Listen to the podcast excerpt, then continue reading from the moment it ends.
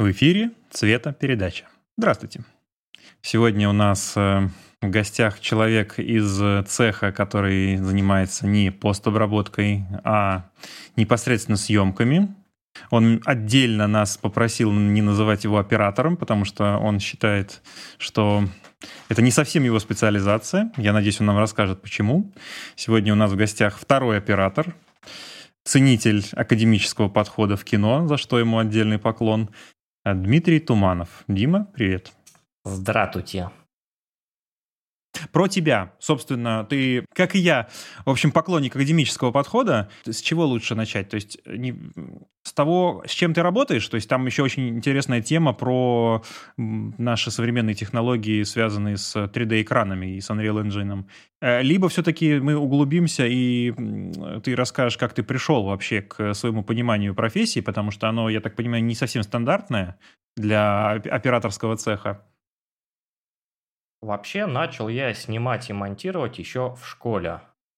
А, у нас была школьная телестудия, а, мы там а, делали разные передачки для вещания в школе и продавали контент на городской канал. Там всякие разные конкурсы не конкурсы участвовали. Ну, в общем, грубо говоря, у меня бродкастовый, бродкастовое прошлое. То есть э, работать на зомбоящик э, и работать в зомбоящике я начал еще в школе. А, потом немного от этого отошел, отошел. В, студен... В студенчестве в том числе была... Вуз выбрал, третий вуз, именно потому что там была телестудия. Поржал с этого выбора, рефлексируя, и пошел туда учиться. А, что-то там делал, как-то делал, а, и потом потихоньку все-таки перешел к общению со студентами кино и телевидения. А, на тот момент было очень круто. Да, питерские. Питерский кит. На тот момент, ну, стандартные коротыши, это курсовые работы, дипломы, не дипломы, вот это вот все. А, потихоньку там с ними поработал, и после чего пошел уже учиться на курсы хорошие курсы. Тебя оператором можно назвать все-таки? Или ты не а, оператор? Я сейчас, если честно, с учетом моей а, предрасположенности природной, психологической, сенсорно-системной, и так далее, плюс образование, я все-таки хочу быть именно как э, вторым оператором, а, несмотря на то, что данные специалисты в России пошли под нож а, молодой порослью продюсеров, и таким образом, в принципе, они, с другой стороны, дали кучу-кучу хлеба колористам внезапно. Окей, это я вставлю после вступления, значит. Да, прости, перебил. Да. Ну, э, я Стали иду сейчас... Либо ну... колористом, при этом сами стали, стали думают, что не колористы. Поэтому... А... выходит. Скажем так, э, то, как устроено современное кинопроизводство, а, что на Западе, что в Европе, что в России, оно несколько отличается по ролям. А, то есть, грубо говоря, у нас есть бизнес, у нас есть несколько процессов, которые должны быть выполнены, то есть процессы действия. А, ну, например, э, допустим, возьмем э, пельмени. А, все любят кушать, э, особенно всякие, ну, грубо говоря, берем, заказываем на заводик муку, мучные изделия, заказываем мясо, рубим мясо, мясо пихаем в тесто, это все морозим, а, это все потом пакуем, потом это все фасуем, потом а, увозим в магазины, в магазинах оно все продается и попадает на стол к едокам. А, в кинопроизводстве и в любом контент-мейкерстве, то есть в принципе, что касается документаль... Э, документалистики, новостей и т.д. и т.п. и блогерства в том числе, а, это ряд а, процедур, процессов, которые необходимо выполнять. А вот э, распределение обязанностей, то есть кто будет делать конкретно эту операцию и когда, э, в разных странах отличается. И даже в рамках одного, одной страны, в рамках продакшена тоже может быть э, свой пайплайн. Поэтому как бы профессии, на мой взгляд, э, на данный момент мертвы. То есть само по себе такое понятие, как профессия, оно не существует. А, вполне может существовать а, понятие специализация, и то есть как я профессионал, я могу делать ряд операций, но конкретно эти операции я делаю лучше. Поэтому я сейчас хочу все-таки быть именно как вторым оператором по, по той старой классической советской, грубо говоря, распределению должностей. Ну, это то, чем я бы хотел заниматься на сете. А, в чем вижу перспективу. А так, я сейчас а, беру проекты на дистанционке, на удаленке, на монтаж, на цветокоррекцию и, возможно, на консалтинг.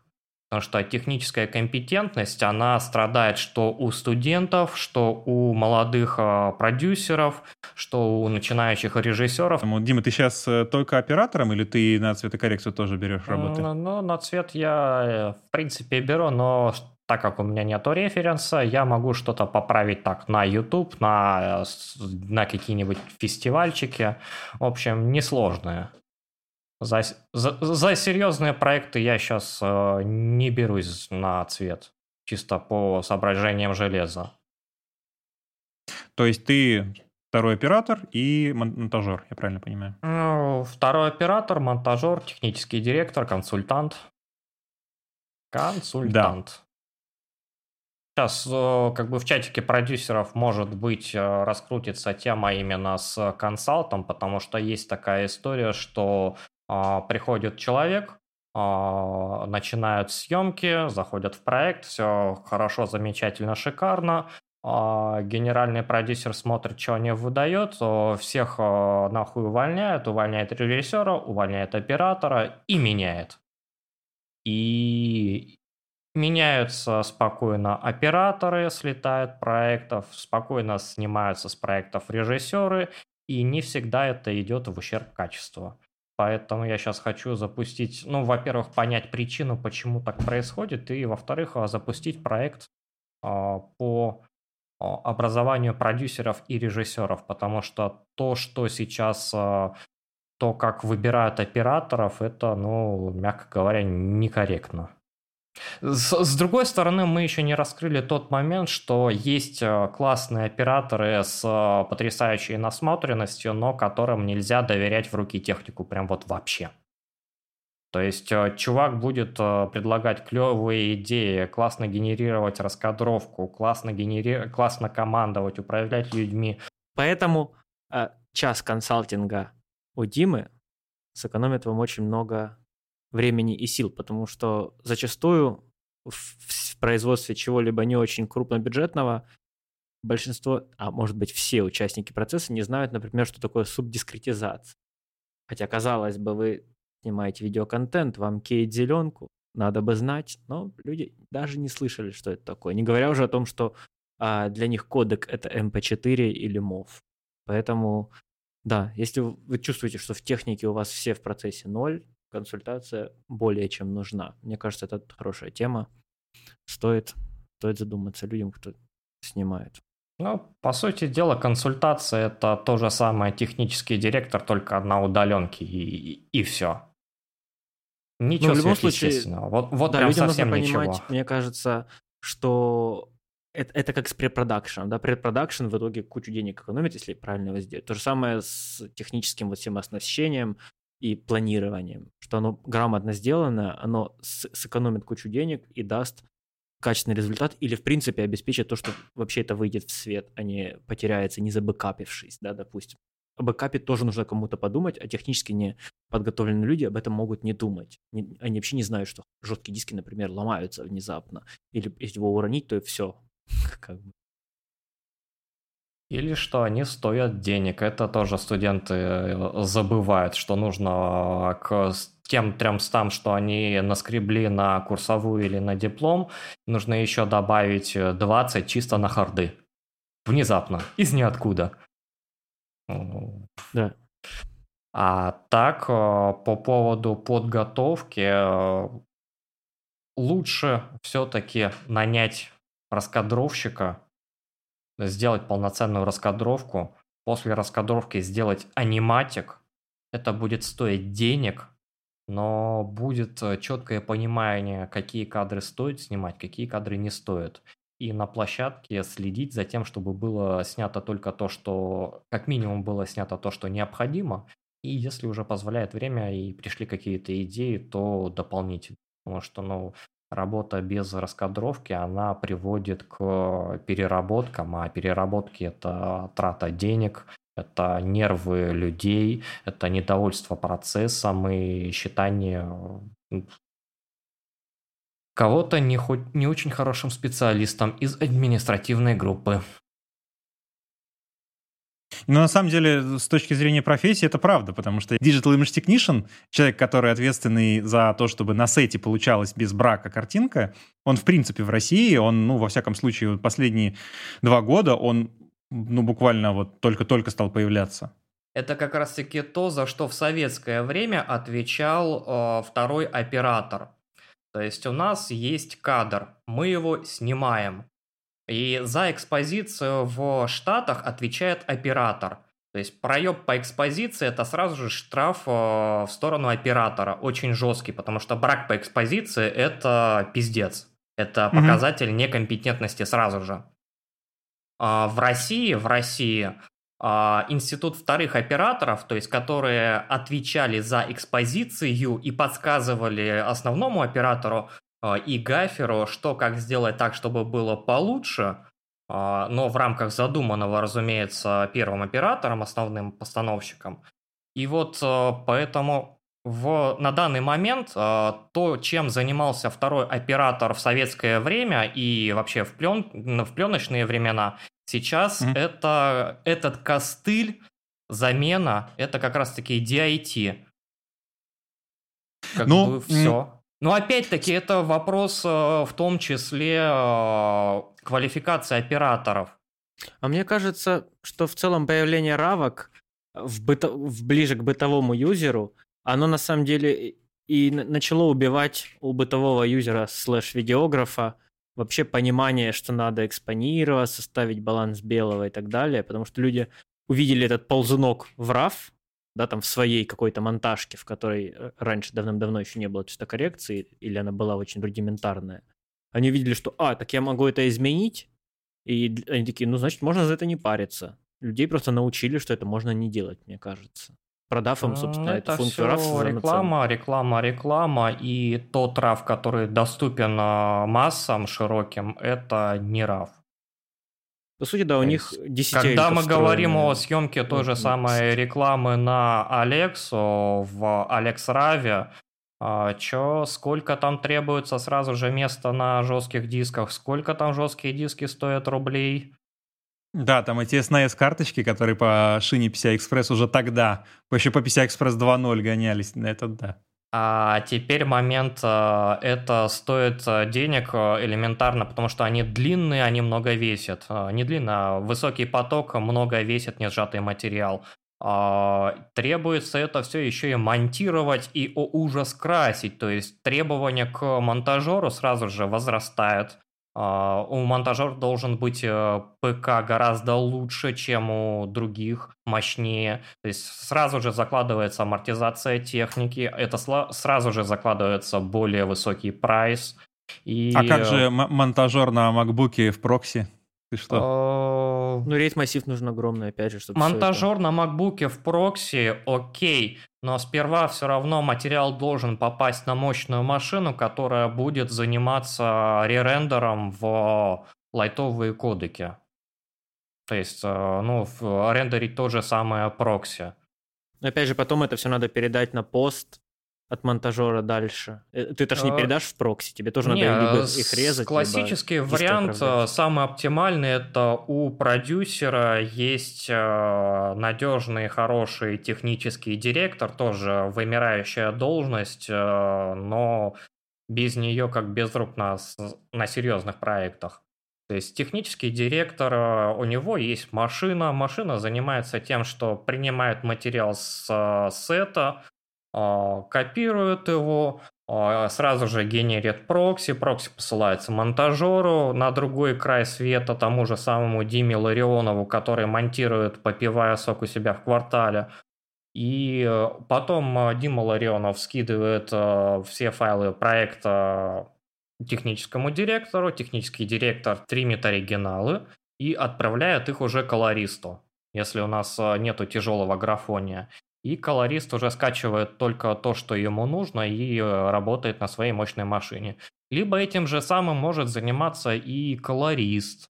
Как бы вопрос того, что это процесс, который должен быть сделан, а вот кто его будет делать, технический директор ли, колорист ли, э, ассистент э, монтажера ли, это, ну, это только название. Главное, чтобы продюсер знал об этом. Мне кажется, да, многие просто не знают, что вообще это надо делать, и в целом не думают об этой части работы. То все такие, ну мы сняли кино, ну все.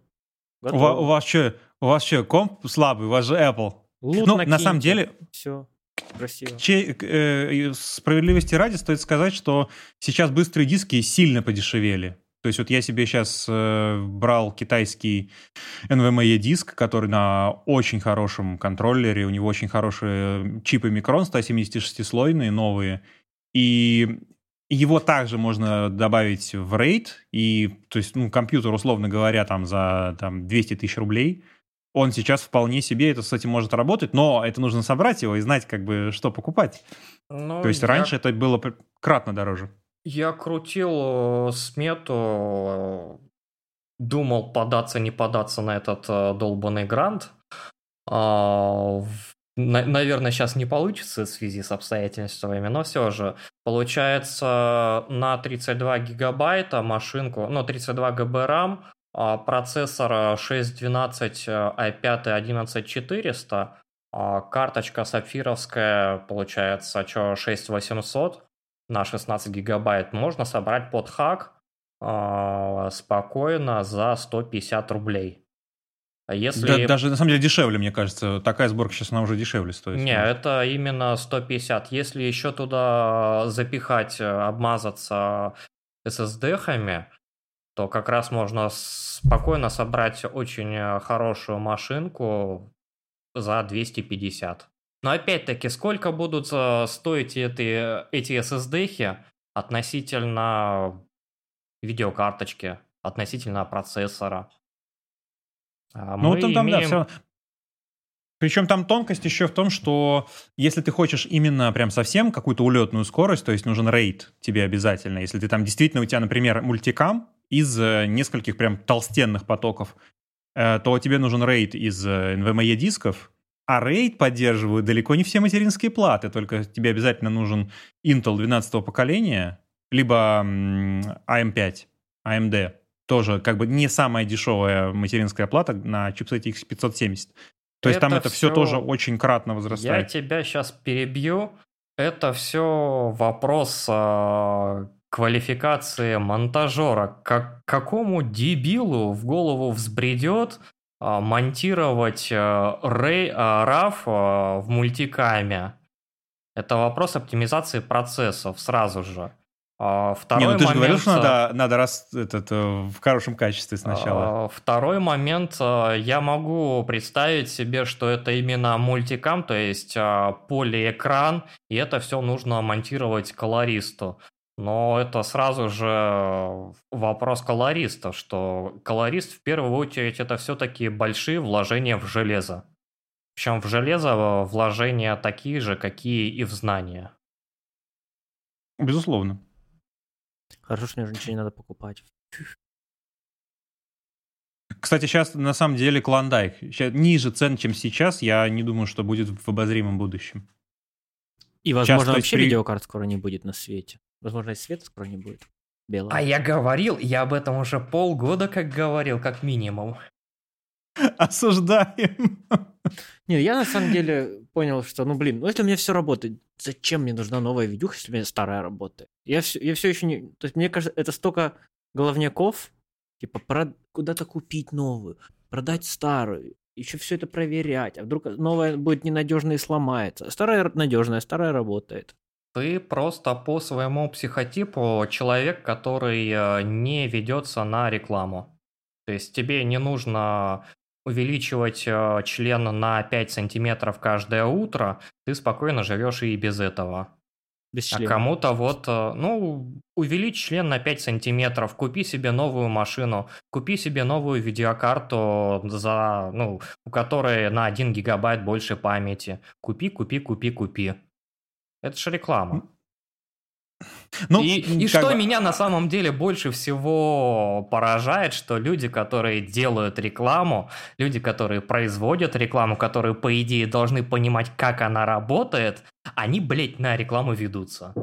Нет, Ну, это тут же так. фишка в том, что на, на рекламу ведется человек, который может на то, что рекламируется, потратить деньги спокойно. Это знаешь, сейчас вот американцы, я видел некоторые на подкастах, далее жалуются, что вот мы там, э, нас там корпорации заставляют покупать новое там железо, новые айфоны каждый год. Да кто вас заставляет? У вас просто денег много, вы можете их себе позволить. Вы их покупаете. Если у вас было 20 долларов, вы бы не купили себе новый iPhone за 20 долларов, купили себе риса там или, или муки.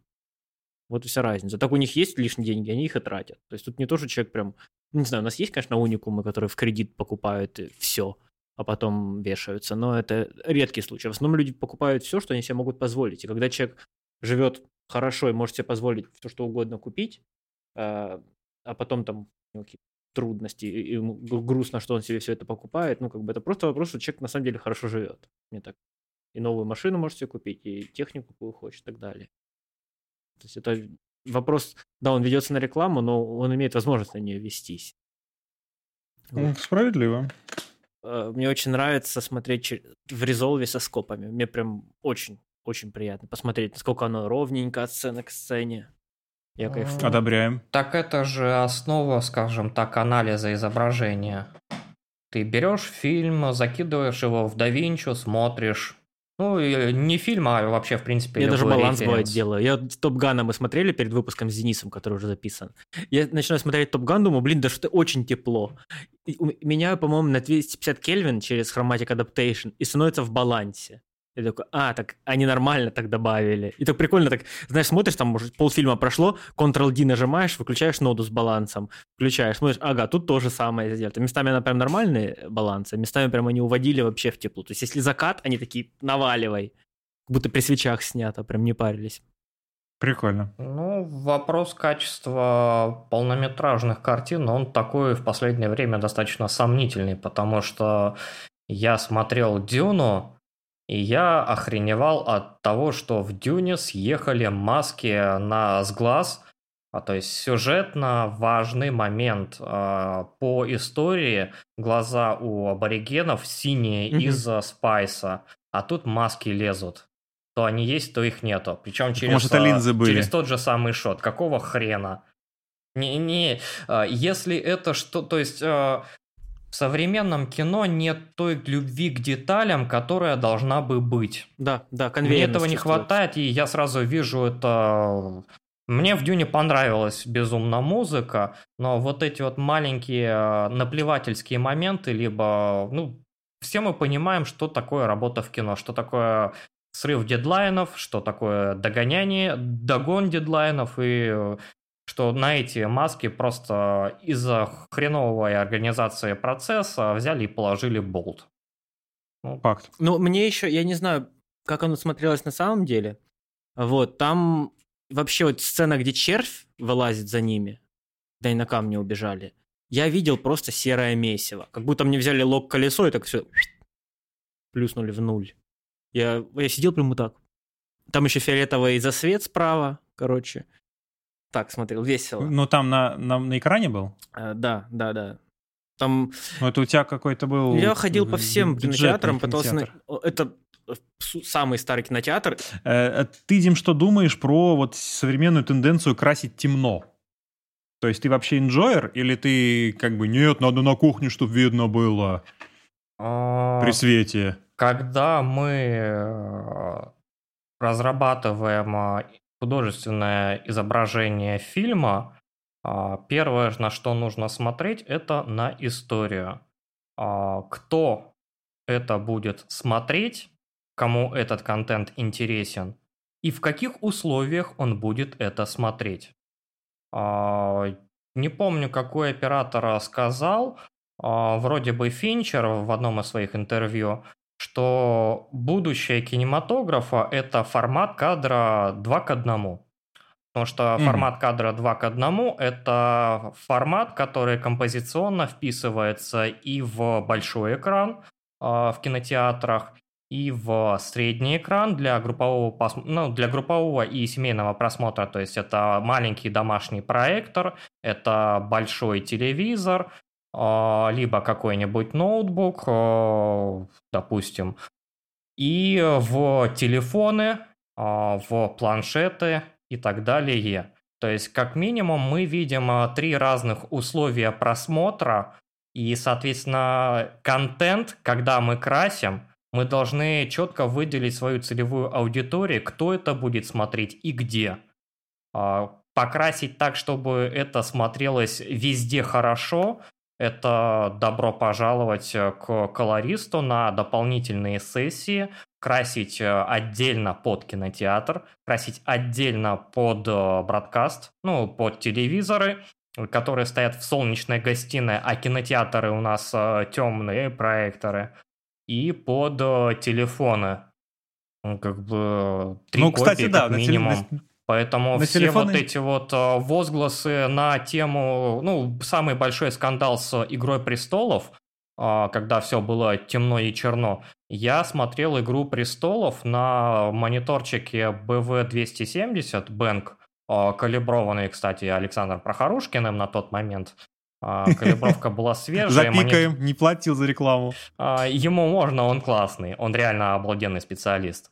А, И вот Факт. а, я смотрел на свежекалиброванном мониторе, и я все видел. То есть я видел а, в темных, темных, темных, проваленных в черное то, что люди жаловались на своих бытовых телевизорах. Я видел эту игру деталей, эти тонкие, тонкую работу моделирующим светом с костюмом, как это все играло. Это, блин, это было реально охрененно красиво. То, что у людей э, плохо настроены их э, устройства, это проблема самих людей. А То, что люди, э, продюсеры, не учитывают данный технический момент, это, ну, проблема продюсеров. Но А мне так, кажется, мне- еще... я этой тенденции не вижу, так что мне плевать. Мне кажется, еще Лешин вопрос красить темно не совсем правильный, потому что это же, ну, изначально снять темно придумали. А вот нет, кстати. Не-не-не, Э, я- погодите, погодите. Вы сейчас говорите именно про красить или э, снять в высокий ключ, либо в низкий ключ? ну, вот для меня тоже это разные вещи. Мне нравится, когда снято в низкий ключ, и мне кажется, не обязательно для этого прям все это еще и темнить. То есть оно может, можно просто, да, вот э, тени провалить нафиг, но оставить просто, да, там люди сидят у костра, не обязательно, чтобы было ни хрена не видно. Их может быть хорошо видно, но это при этом темно и ночь. Мне не кажется, что всё это убивать изображение фильма, сиречь, экспозиция и ключ а, зависит от э, истории и от жанра. То есть, ну, есть классические стереотипы. Это лайтовая светлая комедия, это темный, темный, темный э, нуар или триллер, детектив, вот это вот все. То есть И э, желтая то, Мексика. как э, воспринимает человек э, окружающую его действительность через глаза, к сожалению, все то, что мы читаем в книгах, например, того же абсолютного конченного идиота Итанса, который распространил свою ересь на большую часть людей, занимающихся с цветом, это ужас и мрак. Просто реально люди видят абсолютно по-другому. И физически, и причинно-следственно. Я уж молчу про всем нам известного установщика, продажника вентиляторов и разных кондиционерных систем. А, да. Не заплатил за рекламу, не будем говорить. Есть мысль такая, что мы являемся инкубационной формой технического, э, технической жизни. То есть мы как бы создаем и сейчас, да, технику развиваем, и непонятно, то есть у нас есть эта нужда все улучшать, все делать мощнее в плане производительности и более технологично. Мы что, что это делаем для того, чтобы в итоге создать искусственный интеллект и да, техническую, грубо говоря, форму, форму жизни. Какого высокого ты о себе мнения? На самом деле ты существуешь только потому, что тебя выращивает пшеница. Ну, может и так. Ну, с искусственным интеллектом там слож... то, сложность и тонкость есть э, при переходе от э, выполнения одной какой-то задачи узкой к э, созданию новых задач, не связанных с тематикой предыдущей задачи. На сегодняшний день это, ну, нерешаемая ну, ты посмотри, задача. как, есть, как, условно как говоря... хочется решить эту задачу людям. Нет, ну блин, ну, ну много. Ну все, кто занимается искусственными интеллектами, современными технологиями, всех, э, не знаю, всех желание чего-то развить и создать новую технологию, которая будет лучше предыдущей. Оно так вопрос, вопрос не в этом. Вопрос в том, что должна быть объединена школа биологическая и программирование. То, что с, программированием, с точки зрения программирования делают, эм, это не совсем то, как в живом организме возникает э, создание чего-то нового. Создание чего-то нового – это во многом рандомный процесс переорганизации самого физического э, вещества мозга. Бог То есть, условно говоря, как... мозгом, Леш, бог с ним. Э, элементарно для того, чтобы появился, ну, образовалась полноценная зигота, сколько там сперматозоидов э, должно выжить и сколько там должно погибнуть? А какой там порядок цифирик?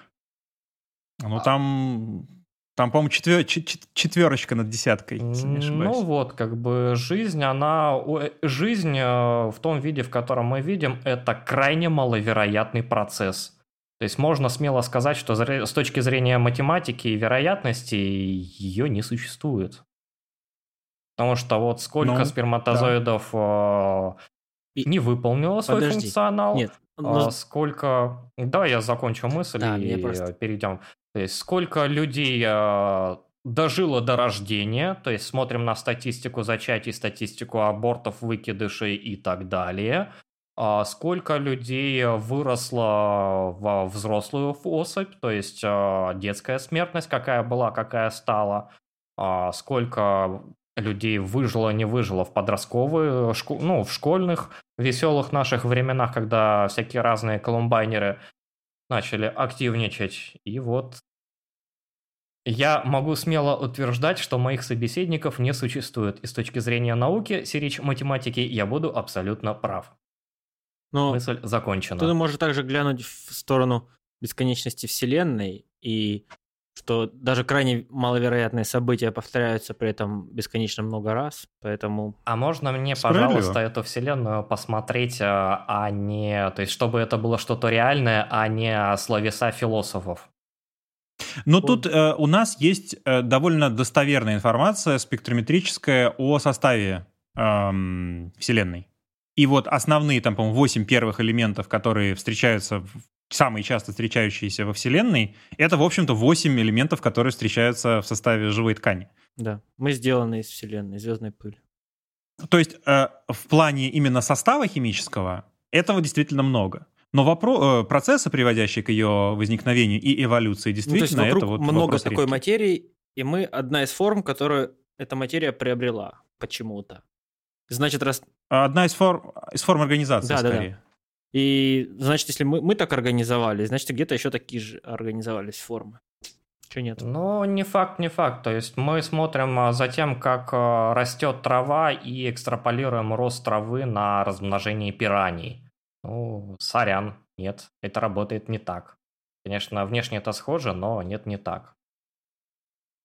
Да, да, это тоже нет, есть. То есть вопрос... Факт, там люди, да, то есть а, просто там какие-то другие формы. Ну, ну, есть же Начинается все с аминокислот рандом, и белков, рандомно плавающих, сформированных, да. В бульоне? Ну, не, я не, не нравится этот термин. Рандомно существующих. Ну, Потом они каким-то образом объединяются и на, научаются дублироваться. И с этого момента все, есть жизнь. А там она уже просто там дело времени, когда она приобретет более сложные формы. То есть, ну, процесс вроде как уже понятен. А раз э, эти вещества, как бы, они, это просто химическое вещество изначально, которое может попадаться во Вселенной, да, вот какие-то куски аминокислот, это же просто сложные углеводороды, они формируются по, по тем или иным причинам. И рандомно могут начать дублироваться, если они так зацепились, связались, связи белковые. Вот мы уплыли. Отцветокорректировались. Ну, Сколько получается у тебя в целом вот занял путь, когда ты можешь сказать, что уже более-менее разбираешься в своем деле? А, ну, а, Лёша знает, где я работал целый год э, и что я там делал.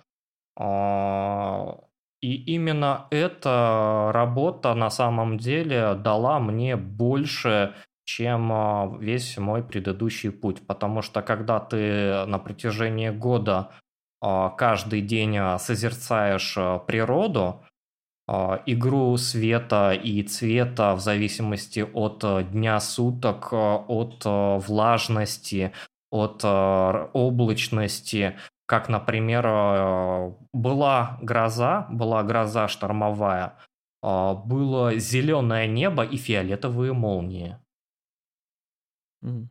То есть э, это меня удивило и поразило, что все то, что пишут и все то, что есть в реальности, оно очень и очень сильно отличается. То есть это мы говорим про наблюдательность. Мне тут недавно один оператор сказал, что снег бывает только белый на картинке. Я посмеялся. Что-что? Мне оператор один сказал, что снег должен быть только белый на картинке. А, снег, э, снег, э, снег это лед, это Снег это очень сложная отражающая поверхность, mm-hmm. как и призма. То есть э, снег, по сути, это куча призм. У снега бывает э, своя влажность, своя свежесть. То есть э, тот снег, который выпал вчера и который выпал 30 минут назад, и при этом было потом ясное солнце, это два разных снега.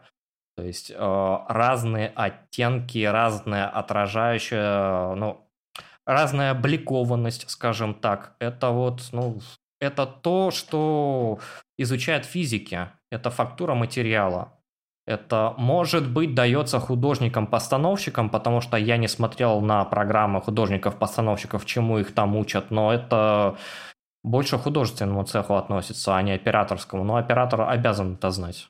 Ну вот у меня, собственно, был затык в том, что, ну, я показывал кадры ему, и у меня был там обычный сплиттонинг, где холодные тени, теплые света, и кадры были документальные из гор. Ну и, соответственно, там какие в горах тени, абсолютно, да, да то есть от горы тень чернючая, темная пошла, а сама гора при этом практически в клип яркая. Ну, логично, что а там не будет однотонного снега в, в тени. Не-не-не, я сейчас тебя перебью, я буду много перебивать, я наглый человек. А здесь вопрос э, жанра.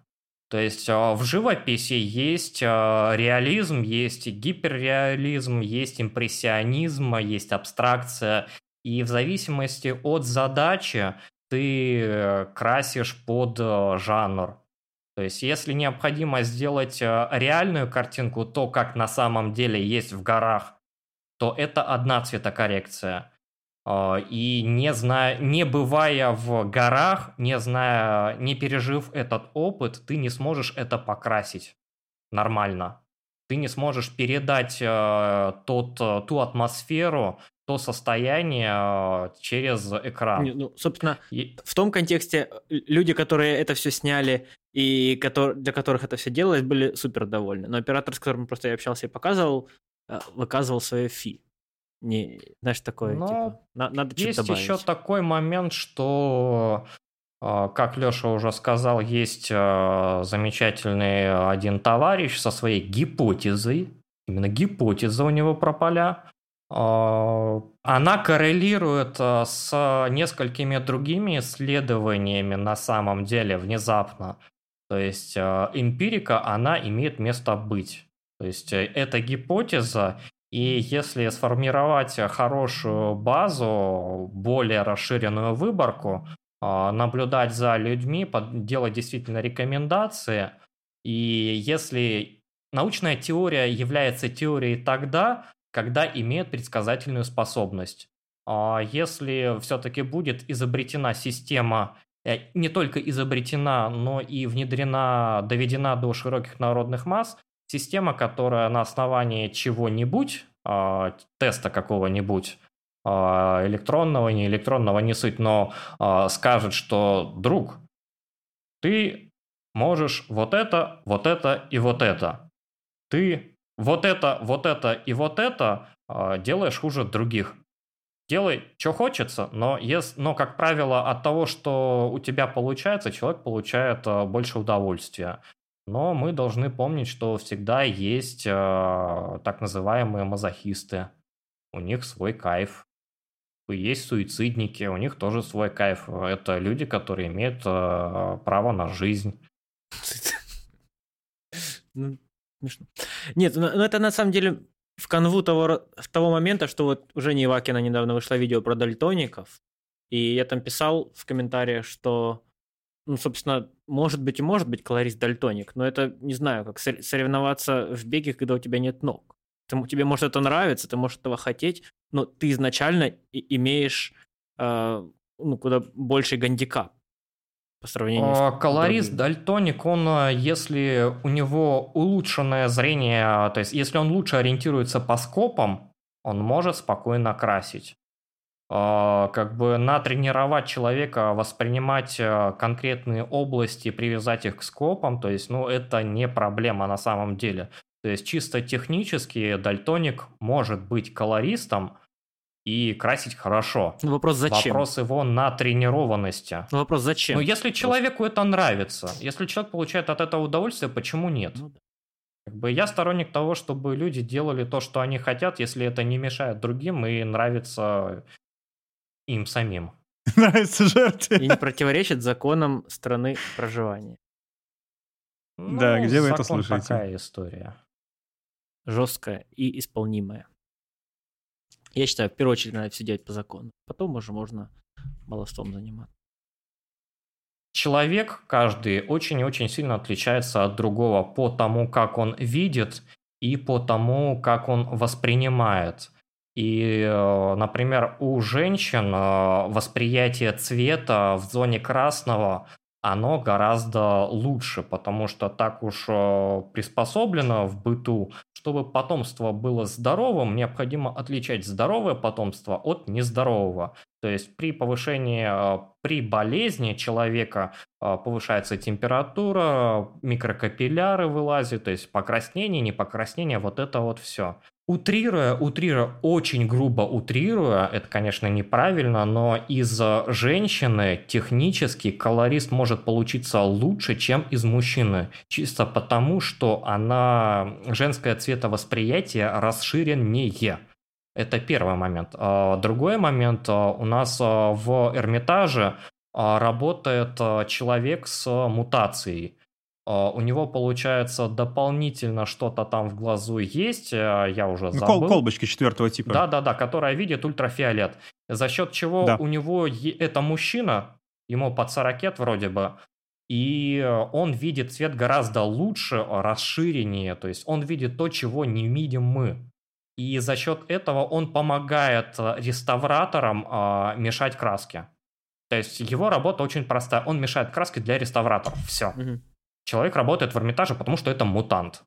Ну, на, на самом деле, как бы возвращаясь к биологическим основам, например, в природе это довольно частое явление, когда птицы ультрафиолет хорошо видят, и по ультрафиолету они сверху, они видят э, экскременты э, мелких грызунов, и могут, как бы, соответственно, спуститься в ту точку, где они сидят. Это вопрос как раз-таки эволюционного предназначения. То есть а, человек а, живет в определенном диапазоне а, волн, которые относятся к звуковому спектру, человек относит, и которые относят к зрительному спектру. То есть наши сенсорные системы это не более чем системы восприятия волн определенных диапазонов. Все. Так точно. А, так вот, переходим к нашим замечательным технологиям Unreal Engine.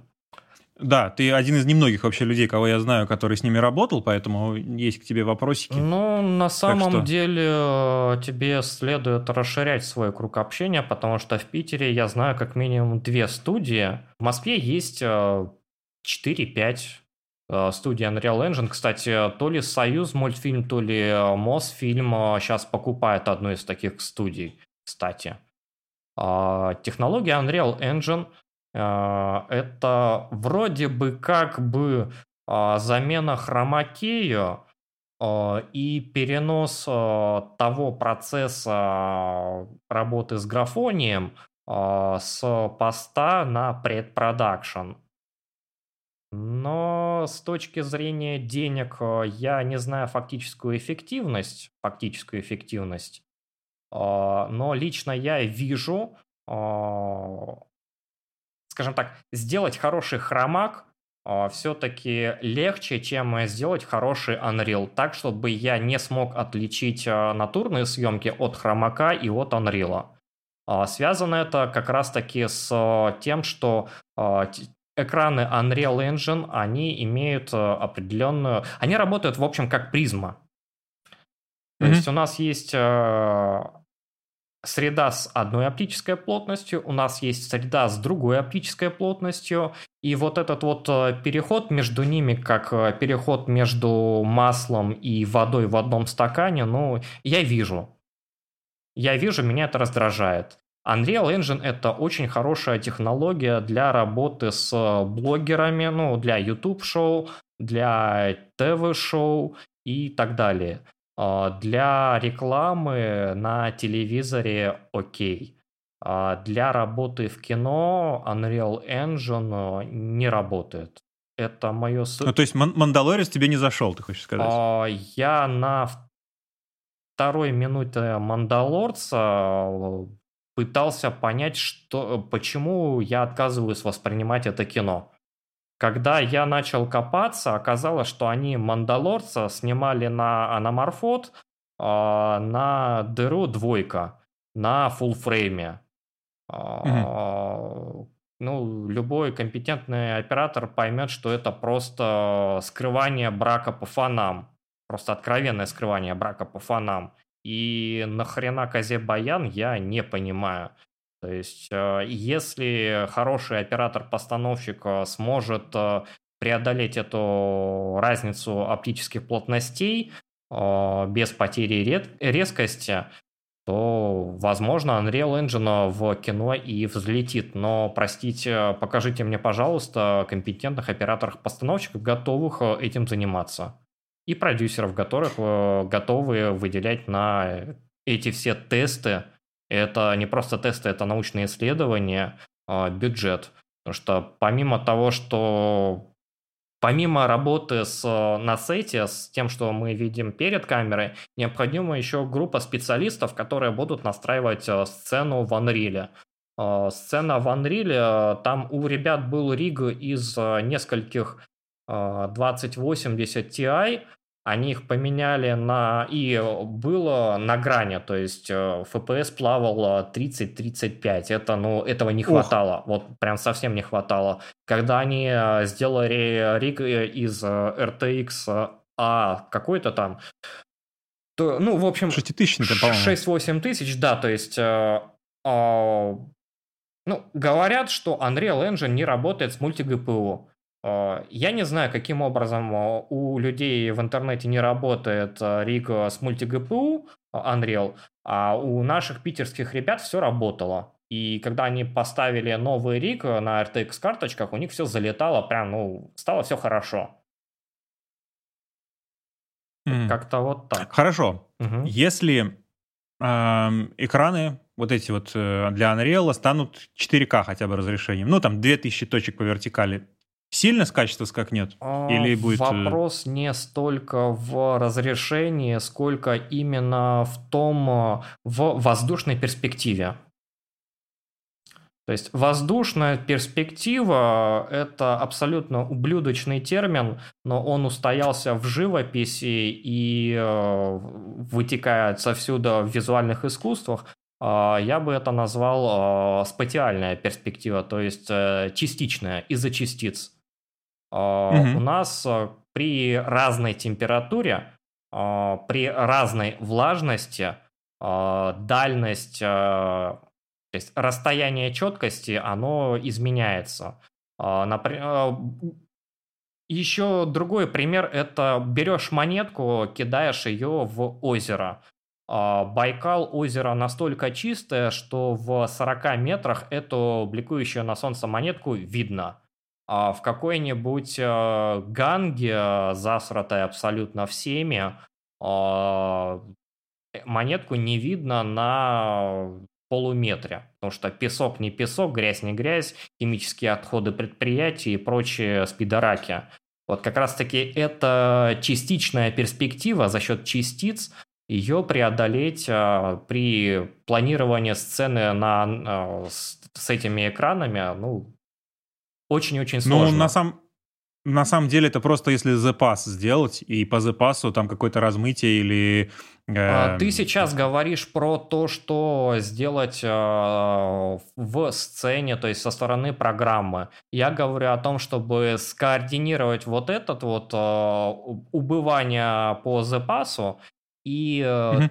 те частицы, то есть нужно правильно подобрать дым, правильно подобрать дымовую смесь, как минимум. А, микро... Уже в физической сцене. Да, в физической сцене. Микроклимат физической сцены соответствующим образом сделать. А у нас приборы, mm-hmm. а у нас дыхание. А, люди дышат, приборы светят, приборы отдают тепло. А, поэтому это крайне, ну, на мой взгляд, это ну, очень сложная задача, и именно из-за ее сложности, именно по части физико-математического моделирования, а, Unreal Engine для создания реалистичной картинки он а, не работает. Поэтому для кино это мертворожденная технология, на мой взгляд. А более перспективная технология это real-time рендер зеленки, ну, хромака. То есть там гораздо проще, но опять-таки это другой пайплайн, это классический пайплайн. Но он проще. Хорошо, а в чем ты видишь отличие? Потому что я вот, например, не очень понимаю, в чем разница. То есть на хромаке ты точно такую же сцену из Unreal, просто туда забабахаешь назад и все. А... Или в чем принципиальное отличие? Ты по-другому ставишь свет, а, ты по-другому а, рисуешь свет э, в сцене. А, ты по-другому выстраиваешь, но это уже больше к теории композа тебя нужно отправлять и в школу, ну, того же самого Никиту Аргунова по нюку. Угу. Ну, или нашему хорошему другу на его рендер-ферму в анальное рабство. Ну, то есть ты имеешь в виду, что э, э, экран, он сам светит сцену, и это дает э, нереалистичность. А когда ты в, на, э, на хромаке, то ты весь свет, который как бы светит э, от 3D на сцену, он, получается, ты его должен в реале поставить, поэтому он более реалистичный. Э, да, хромак проще контролировать. Хромак проще контролировать mm-hmm. и легче добиться реалистичности. А есть... Поэтому за хромаком будущее кино. А если мы скажем, что экраны станут с очень высокой пиковой бра... яркостью, правильно? А, с очень высокой пиковой яркостью настолько, что они смогут, грубо говоря, практически симулировать там как-то источники. Да, там пусть не так мощно, но они и так это делают, но все равно разницу оптической плотности они не преодоляют. Угу, понял. Ну, кстати же, нет, они далеко даже понимаю, не что такие. Они не ну, то есть, условно, если у тебя... Э, но в каких-то отношениях ты же можешь как бы снимать просто, учитывая, да, что солнце там, в тысячу раз менее яркое. Да, только в помещении. Да, да, в тысячу раз менее яркое, ты в тысячу, тысячу раз более чувствительно снимаешь, говоря. Ага. Снимать в помещении, э, то, что можно было и так снять в помещении. Не понял. Извините. Да, не натуру снимать. Наверное, да. Ну, короче, я, я как бы понял немного, но глобально, э, мне кажется, зеленка это просто тоже тонна работы. Вот я о чем. А, ну, но, но там больше контроля. Не тонна, да. но у тебя же... а, теоретически, теоретически, с точки зрения производства, а, зеленка это тонна работы на посте. работа с Unreal Engine это ты делаешь то же самое, только чуть больше на препродакшене. Угу. То есть э, это процесс, который необходимо выполнить, и хрен ты куда от него убежишь. А, ты можешь его перенести вперед, ты можешь его перенести взад, но сделать это нужно. Ты можешь отдать деньги э, программистам Unreal и 3D-художникам и т.д. и т.п. Или можешь отдать э, деньги им же, но по-другому называющимся. Ну, плюс там еще камеры, камера трекера, ротоскопера, если блюр, да, пошел, куча всего-всего сложного. Ну, это, это уже мелочи, которые настраиваются. Ну, кстати, я еще подумал, что плюсом зеленки может быть большим, что если вы сняли с Unreal, то, по сути, да, там, если сняли и что-то говняно, но это уже исправить куда сложнее. А на зеленке можно, ну окей, там сделали сцену, не работает, поменять то, что за зеленкой, грубо говоря. А то, что на экране на Unreal, ты уже не поменяешь. А, да, и это в том числе. Ну и плюс, если мы поднимаем а, экологическую повестку Греты Тумберг, а, то сколько электричества жрет работа с Unreal Engine? Сколько электричества жрет процесс с зеленкой? Но если мы боремся за низкие выбросы углеродного следа, то все-таки э, классический хромак побеждает безоговорочно. Ну, даже если не за экологию, а просто за цену производства, да, то есть экономически. Наверное, да, вот ты, ты прав, он, он выгоден, когда там надо сделать. То есть мы же все равно упираемся в затраты сил, труда и так далее, и в выхлопное качество. Можно снять вообще, на стене написать лес, да, там, и все будут думать, что это лес. Но это глобально куда меньше служит творческой это задаче. восхитительное кино Ларса фон Триера, которое снято в пустом да. актовом зале. Классное кино. Не, ну я имею в виду, что в конечном итоге по получается, Unreal даст тебе менее достоверный результат. То есть он его даст, но он будет менее достоверен при, при прочих равных с зеленкой просто. То есть если хочется сделать попроще, mm. побыстрее, в кавычках, побыстрее, а, то оно сработает, но хуже, чем другой способ просто. Это, грубо говоря, снять на Alexa да, или снять да, на iPhone. И поэтому Ты тоже снимешь. это все работает на телевизоре. Угу. Кино Unreal не работает. Угу. Это, это сугубо мое мнение. Я могу ошибаться, я человек. Есть люди, которые работают с Unreal, есть люди, которые продают свои студии с Unreal. Они вам а, расскажут а, вполне вероятно что-то другое. А, вопрос. Ты когда с ними работал, это был там в Unreal уже на тот момент был Lumen? То есть вот этот э, real-time ray tracing? Или тогда еще не было? Было. было. Там в 2080 Ti, да? Вроде бы. Там это все как раз-таки цеплялся трекер на камеру, все трекалось, э, положение камеры менялось, менялось положение фона. Это все было, ну, прикольно. Это все было прикольно, но Сомнительно, сомнительно. Как по мне, все-таки, э, опять-таки, с точки зрения цветокоррекции, цветокоррекция сцены э, требуется сразу же на моменте работы с... То есть нужен онсет-колорист. Причем онсет-колорист, который работает э, в связке с программистами Unreal. Да, понятно. А ты с пятым Unreal работал или с четвертым? Не знаю, что там у парней стояло. Мне кажется, тогда честно. еще пятого не было. Пят, на на тот момент четвертый, четвертый, пятый он свеженький. Да. Тогда, значит, у тебя люмина там не было. Потому что люмин, я так понял, ты только в пятом. Пятый Unreal показали год-полтора назад. В, 20, в 21-м? Да. В 21-м я вот смотрю. Ну, там же были аналоги технологий, какая разница. Ну, там ray tracing был уже. А, ну, Lumen это все-таки повышение качества.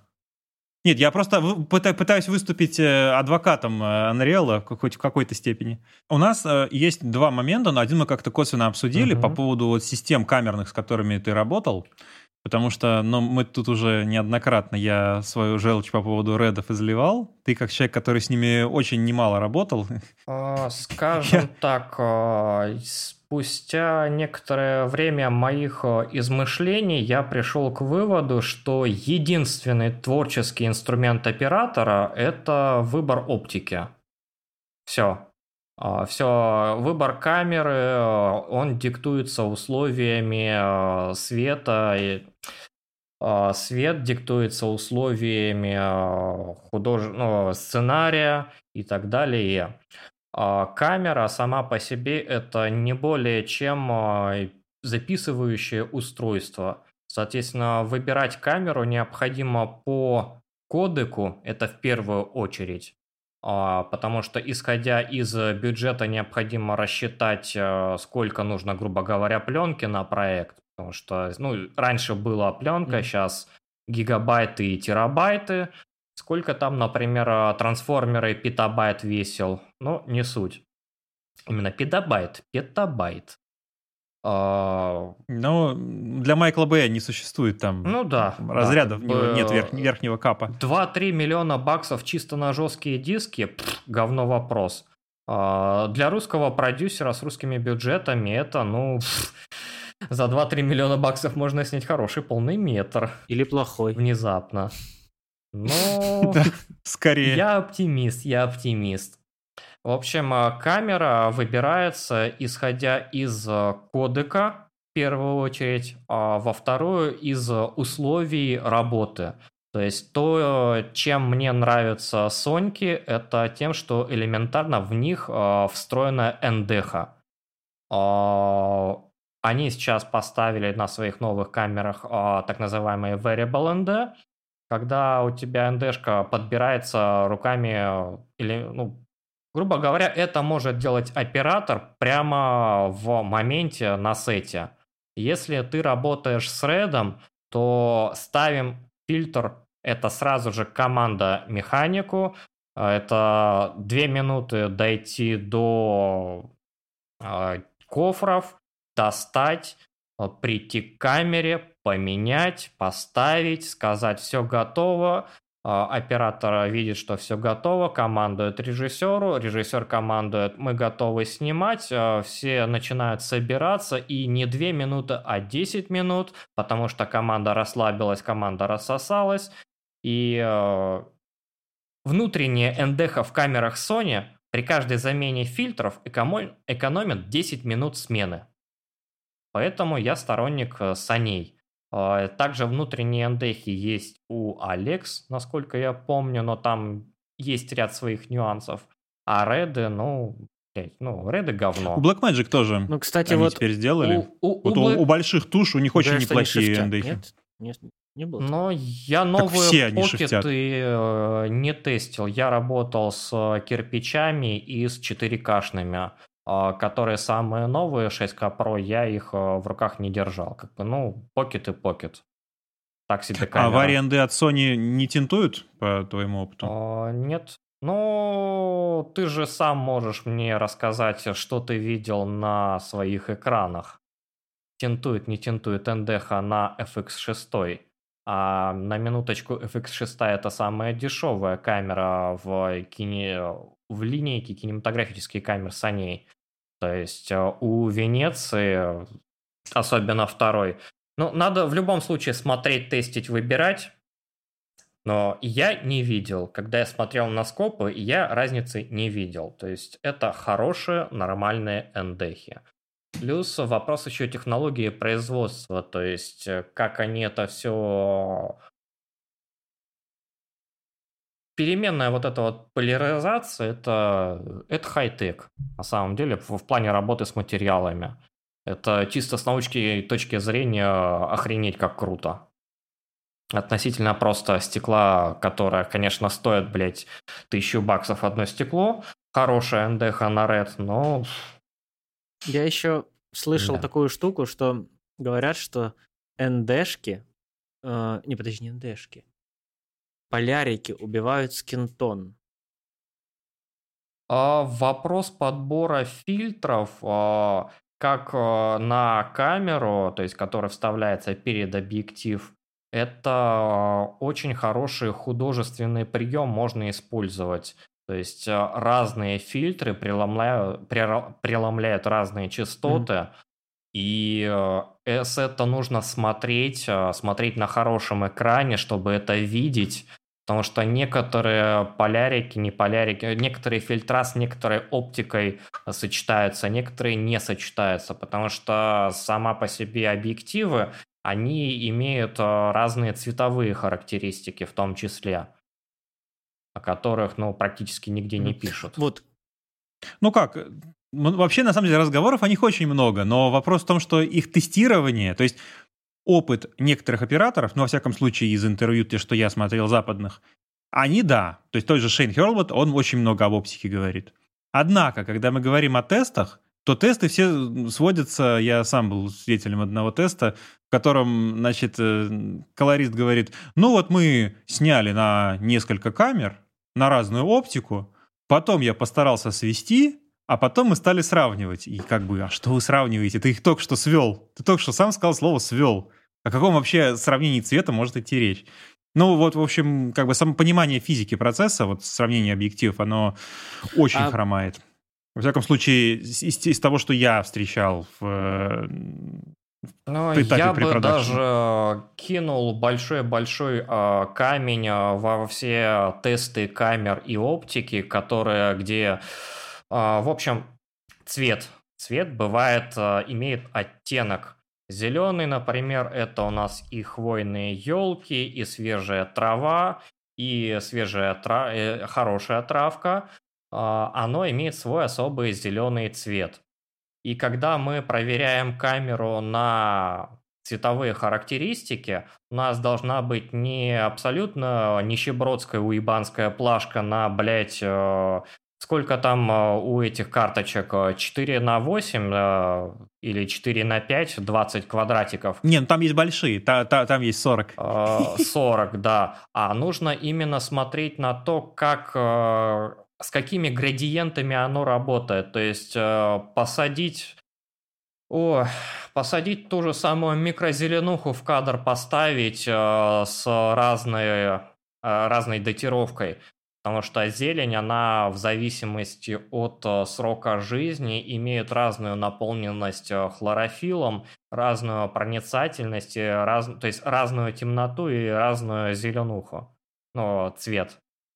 Ну, угу. в, в общем, я надеюсь, вы меня Конечно. поняли. То есть, да. э, и какая камера выдержит вот этот вот элементарный тест на зеленуху. Но, блядь, кому из операторов или продюсеров в голову придет проверять таким образом э, цветовые характеристики камеры?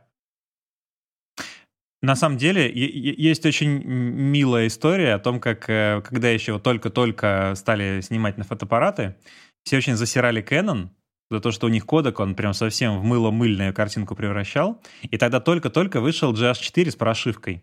И все вот, мол, да, вот это там 200 мегабит в секунду кодек. И вот у него-то, значит, кубики на кубики не так не распадается. Но градиент скинтонов у него был просто вот один коричневый оттенок у него был на всей, на любом тоне кожи. У него никаких переходов на коже вообще не было. А, а у Кэнона они были. Вопрос кожи – это прям отдельная глава на самом деле. Потому что кожа человека, она зависит не только от э, страны, региона проживания, от национальности, от здоровья. То есть э, я, когда интересовался кожей, прочитал э, учебник классический, медицинский по кожно-венерологическим болезням. То есть а, в каких случаях, как, когда и почему возникают какие дефекты кожи, что это значит, что не значит, и т.д. и т.п. И это дало мне гораздо больше понимания, как должен выглядеть человек в кадре, чем а, та же самая, что это магистерская курсирует о цвете в кинематографе. Там, насколько, да. сколько Кстати, она не самая плохая. Она очень хорошая, да, это, э, это безумно классная магистерская. Если бы у нас в России э, были такие работы, это было бы охренеть как круто. Но, увы. Это, к слову, снова про э, академический подход и эмпирический подход. То есть можно сколько угодно нарабатывать собственный вкус и собственную как бы палитру того, какая, какие тона кожи ты видишь, но если ты не прочитаешь об этом с медицинской точки зрения, то у тебя не будет стройной картины о том, какое что бывает и в каких случаях. А теперь э, камень в огород режиссеров. Когда вы говорите э, цвет э, кожи человека в зависимости от болезни может влиять на его поступки и характер.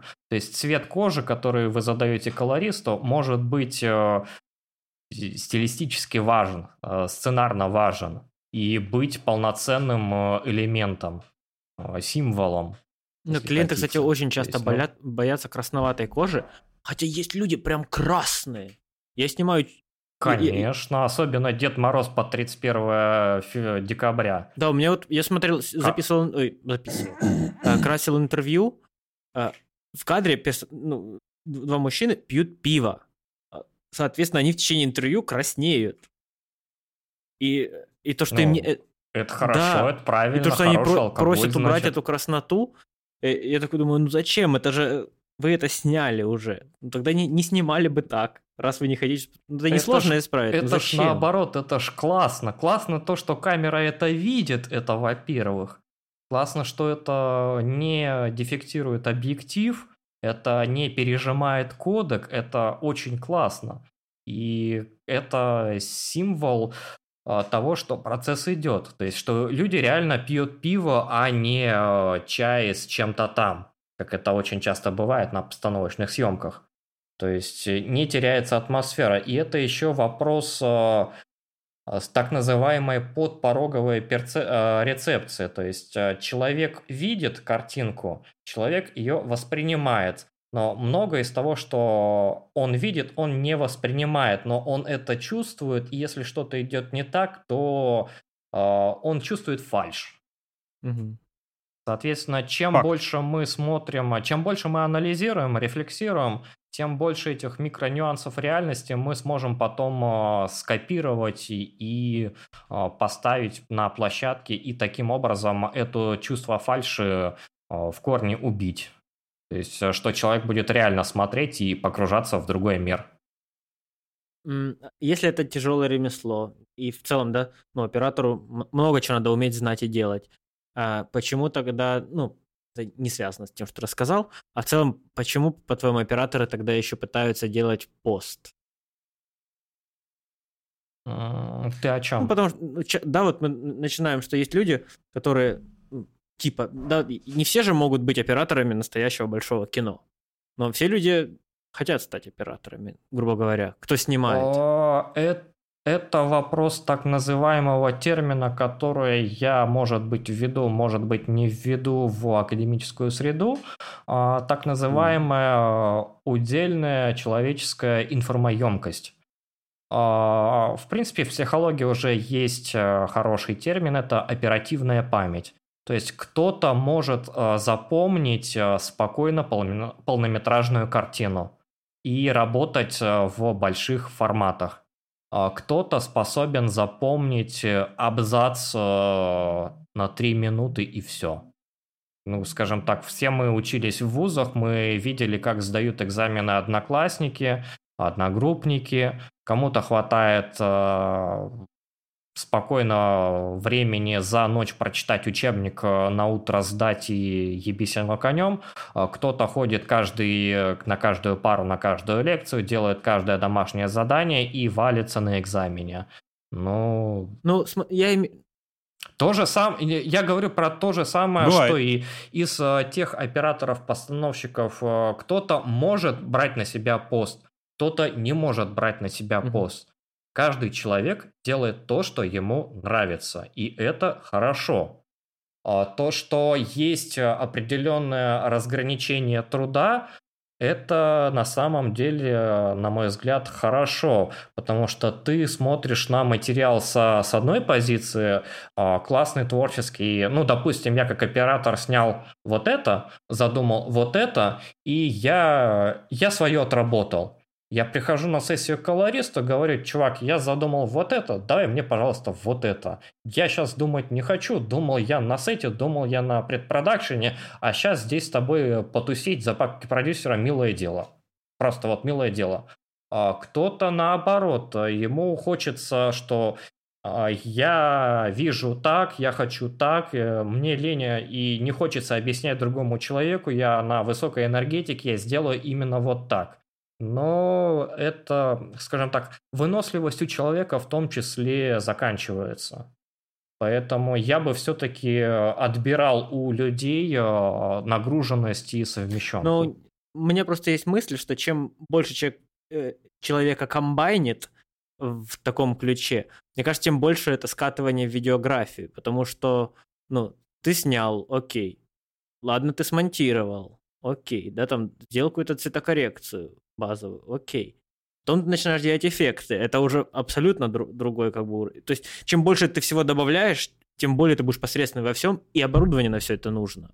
То есть, чтобы нормально сделать пост Это вопрос- в плане эффектов, нужны там всякие моки, да, все остальное, синьки и все остальное. Ну, это- это просто куча денег на самом деле. Э, Вопрос именно в том, что мы удовольствие получаем, мы жизнь живем или мы бабки зарабатываем. Если мы хотим заработать денег, зарабатывать, э, зарабатывать деньги долго, для этого нужно здоровье, нужно отдыхать, э, учиться и так далее, тогда только один э, специалист, то есть на одном проекте один специалист. Э, Совмещение двух специальностей это уже пере- начинает нагнетать. 2-3 это уже пиздец. Но если ты получаешь удовольствие, а не делаешь э, продукт, если ты получаешь удовольствие, то да, я у мамы колорист, я у мамы монтажер, я у мамы оператор, а мне это нравится, мне еще и денежку платят. И такая позиция, она тоже имеет право на жизнь. То есть нужно каждому свое, и осуждать что-либо здесь я не вижу смысла. Нужно просто четко понимать, э, какую задачу мы решаем и каким инструментом. И ну все. так, Как бы варить э, борщ в сковородке не рекомендуется, но пасту возможно. в сковородке делать офигенно, если что, особенно в воке. Можно прямо ее там сварить и сделать.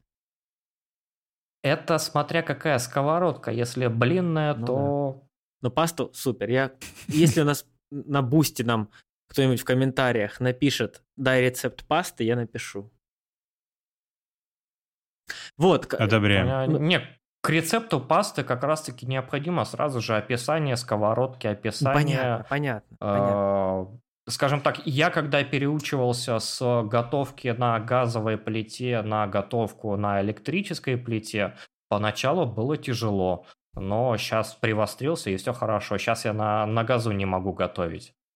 Э, Температурный режим э, Да, да, сбился, и ощущение тепла Вот, сбилось. и- ну, ты, собственно, просто Газ сказал, что нужно на выполнение задачи, да. Я так подумал, что да, действительно, если кому-то надо снять абы что для ютубчика, например, и у них бюджет, соответственно, ну, подходящий для абы чего на ютубчике, им это все снимет один человек, сам все запостит и отдаст готовый mp4 файл. И у людей не будет никаких вопросов, никаких проблем.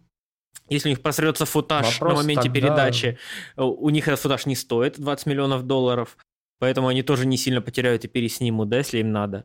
Я думаю, да, это вопрос, что чем больше всего человек делает, это отражается на качестве, отражается на цене, зачастую в меньшую стоимость, да, потому что чем ты делаешь хуже и больше сам, тем меньше тебе заплатят, потому что ну, никто не заплатит одному человеку ставки сразу 10 специалистов, потому что он ну, просто он не даст того качества, мне так кажется. Ну, Я не, не знаю никого, кто делает Ну, на уровне большого кино сразу все, правильно? Потому что просто невозможно самому все А. сделать. Даже там параллелить же вещи надо. А, Я знаю на уровне полнометражного мультфильма, а, я его наверняка скидывал. Очень хорошая, очень талантливая работа, гениальный просто парнишка. А, Парень сам написал сценарий, сам нарисовал, сам озвучил, сам смонтировал, сам выпустил, а, ведет соцсети, прям вообще бомба. А, Ну, не то чтобы полнометражный, но ну там что-то в районе часа, грубо говоря, Э, называется «Туманное говно». Миша МК. То есть это, это, блядь, гениальная работа. Туманное говно. Да, это вот, это рекомендую посмотреть. Туманное говно. Я записал. Я вообще записываю что-нибудь, Да. чтобы нам потом это все Так. собрать. Э, Это потрясающе то, что может один человек. То есть, если человеку это в кайф, и у человека это получается, это хорошо. Но в рамках коммерческого производства Это не, не А, повторяется ну, на масштабе, да, просто. Э, э, В коммерческом производстве есть деньги, деньги чужие, есть риски, риски тоже нести не хочется. Ну, любой бизнес это в первую очередь искусство минимизировать риски. Мгм. Соответственно, чем э, больше ты нагружаешь э, рабочую скотину, тем быстрее она сдохнет. А Если ты груз распределил равномерно, она дойдет дольше. Э, Меньше риска. Если ты, э, ну, если у тебя идет э, совмещение, допустим, э, механика и камерамена, ну, где-то в малых формах это допустимо, в документалках это допустимо. Если у тебя идет совмещение оператора-постановщика и механика на рекламе или даже на полном метре, ну, нет, это бред. Это прям Мгм. вот совсем бред. Да. Но я, наверное... Я, короче, начал смотреть и залип на этот мультик. Э, Не включай, не включай, посмотри потом. Это, блядь, неотрывное. Это гениальное, охуенное, неотрывное дерьмо. Это просто ты смотришь и не можешь оторваться. То есть с точки зрения драматургии, да-да, это оно, да. Оно восхитительно. Оно прям вот, ну, совсем Эм, восхитительно. Если слушатель э, думает, что это что-то что-то эстетичное, ну вот я помню, мультик был Акватим Hunger Force, вот Не, ну, рисовка очень А, похожа. в- Возможно, это он и есть. А Потом, в общем, а, чувак, а, в чем суть, а, в чем фишка чувака? Чувак попросил после этой картины, а, да, это действительно, я считаю, такой контент именно картиной.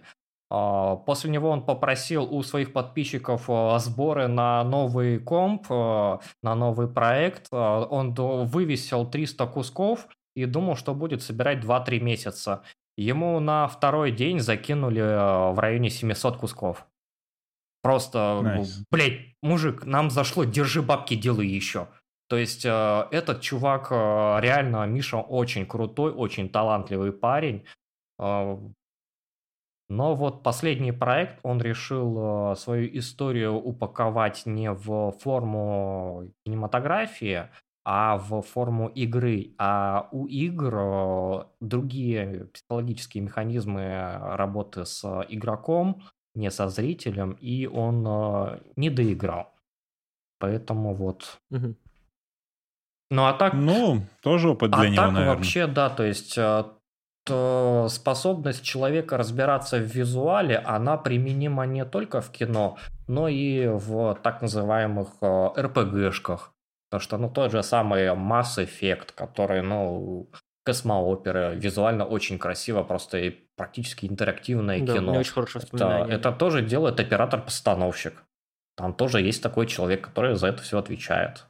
Это бизнес-процесс, который должен быть выполнен, не более. Кстати, да, я заметил, что вот в играх, тот же Red Dead Redemption 2, там же очень много прям постановочных таких сцен, которые, ну, явно, явно делались творцом, а не случайно так сделаны, да. Интересно.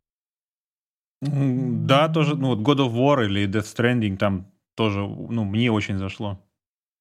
Именно вот художественная часть. Мгм. Собственно, синглплеерные игры, которые сейчас стали все не любить из-за повесточки, из-за, в общем, других Ну, там знаешь, проблем. чего которые вызваны- в играх, когда там есть повесточка? Ты же можешь, в большинстве игр ты можешь всех убивать. Поэтому ничего страшного. Тебе что-то не нравится, ты... Все, готово. Но это такой Это скучно. бинарный подход. Кому скучно, кому Да. весело. Игры. Да, мне, кстати, кажется, одна из главных оценок, качественно ли сделана работа всей команды, когда ты смотришь уже результат, да, то есть кино или сериал. Насколько вообще ты обращаешь внимание на нюансы а а что там за небо у них, а если у них там вылеты, они крашенты или тень. Если начинаешь об этом думать, значит, как по мне, они уже плохо справились со своей работой, потому что ты не думаешь о сюжете и не об истории. Да, да, именно так. А, Я, ну, лично я для себя выделяю ключевой параметр э, хорошего фильма. Это я его посмотрел один раз, и я его запомнил. Я могу оттуда как-то кадры, не кадры, я могу спокойно обсуждать историю. В общем, я его запомнил. А, Я пересмотрел два или больше раз, э, ну, спустя с перерывом 2-3 года, новую трилогию «Звездные войны», вот, я понял, что я это пересматриваю. То есть это абсолютно отвратительное чувство, когда ты не вспоминаешь фильм, а ты у тебя такое смутное чувство воспоминания и а, блин, да, я же это mm-hmm. видел, я же это смотрел. И, и пропадает сразу весь интерес дальнейший. То есть, ну, плохое кино. Очень плохое. Интересно. Еще есть э, Star Trek. Мне очень понравилась первая часть. Так себе, конечно, вторая. Но третью часть я вспомнил, что я ее смотрел. То есть, ну, она mm-hmm. абсолютно отвратительная. А, это ты говоришь о новом Стартреке, который уже в 2000-х, да, снят? Да, я да, помню, да, я первую да, часть видел, вроде бы ничего, но я смотрел его, наверное, лет 10 больше назад. Прям очень давно. Он же старый там, ну, старый уже относительно, относительно того, что сейчас снимают, он уже прям до десятых, да, был снят, по-моему? Да, он, он давно, давно. Это еще, наверное, еще до вот этих всех современных наших э, перекрашиваний всего и вся. Сейчас модно не... Да. Да. Uh, да, и, собственно, возвращаясь, э, продолжая тему кино, значит, мультик ты посоветовал, что-нибудь еще такое прям вот, что вот прям высокое, высокий уровень, по-твоему, что ты что бы ты еще посоветовал? Ну, то, что я давал э, студентам, которые, которым я когда-то преподавал, либо репетиторствовал, а, списочек классический для понимания, что вообще такое индустрия контента мейкинга и как оно влияет и на человека, и на семью человека, и на общество. А, первая картина это «Гражданин Кейн». «Гражданин Одобряю. Кейн» а, блестящая визуальная работа. А, самое главное в «Гражданине Кейне» это то, что он снят на диафрагме достаточно закрытой. Поэтому если какой-то мерзкий выблядок говорит вам, что киношность – это бакеха, а, ну, это мерзкий выблядок. По мне, бакеха Но... – это промазанный фокус, судя по, по тому, что снимают мои клиенты. А, ну, Твои клиенты, по твоему, видимо, уверенности да. не слушают наш подкаст. А, им это и не нужно. Как бы можно перевести этот подкаст на английский язык, но боюсь, что когда я захочу покинуть пределы нашей замечательной родины, это мне аукнется. Так что не хочется переводить это все на английский язык. А, да, скоро YouTube же там уже умеет все генерировать если надо. Ну, с учетом того, что Яндекс и вот его нейросеточка переводческая сейчас 20% Яндекса, точнее, Google купил Яндекс, а, то да, теперь Яндекс, чу, теперь Google умеет, да. А... Это первая картина, это да, гражданин офигенно. Кейн, а вторая картина, сейчас надо вспомнить, ну, Классика, классика, классика, сценарная классика, новостейная классика – это «Хвост э, виляет собакой». Шикарный. А, красивое, ну, классическое кино, но это нужно больше для человека, для понимания, что такое информация, как с ней работать, ну и плюс это классическое визуальное американское произведение золотых и годов. Немножко, кстати, злободневненько, как по мне, да? Да, оно будет актуально всегда, плюс надо посмотреть а, на год производства и посмотреть на кадры с э, синим хромаком. То есть это, ну, must-have для просмотра после э, гражданина Кейна, можно сказать. И сейчас я найду... О. Нет, я сейчас вспомню. Магия монтажа, не спеши. Что, что магия монтажа? Магия монтажа сократит твой поиск. Мне нравится. А, фильм а, «Телесеть» 76 -го года. А, это один из лучших фильмов, но лично он для меня второй после «Гражданина Кейна». очень красивое кино, тоже снято на достаточно закрытой диафрагме. А, ну, вообще, в принципе, если вспомнить тот же самый «Апокалипсис сегодня», то там сколько глубина мизансцены, которая в фокусе в метрах. Поэтому вот... В общем, бакешечка и размытый фон к киношности никакого отношения не имеет. Факт.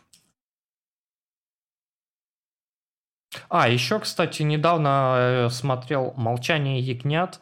Там очень хорошая работа с... То есть, то, как вписана камера в мир фильма, это очень э, классно. Оно э, потрясающе.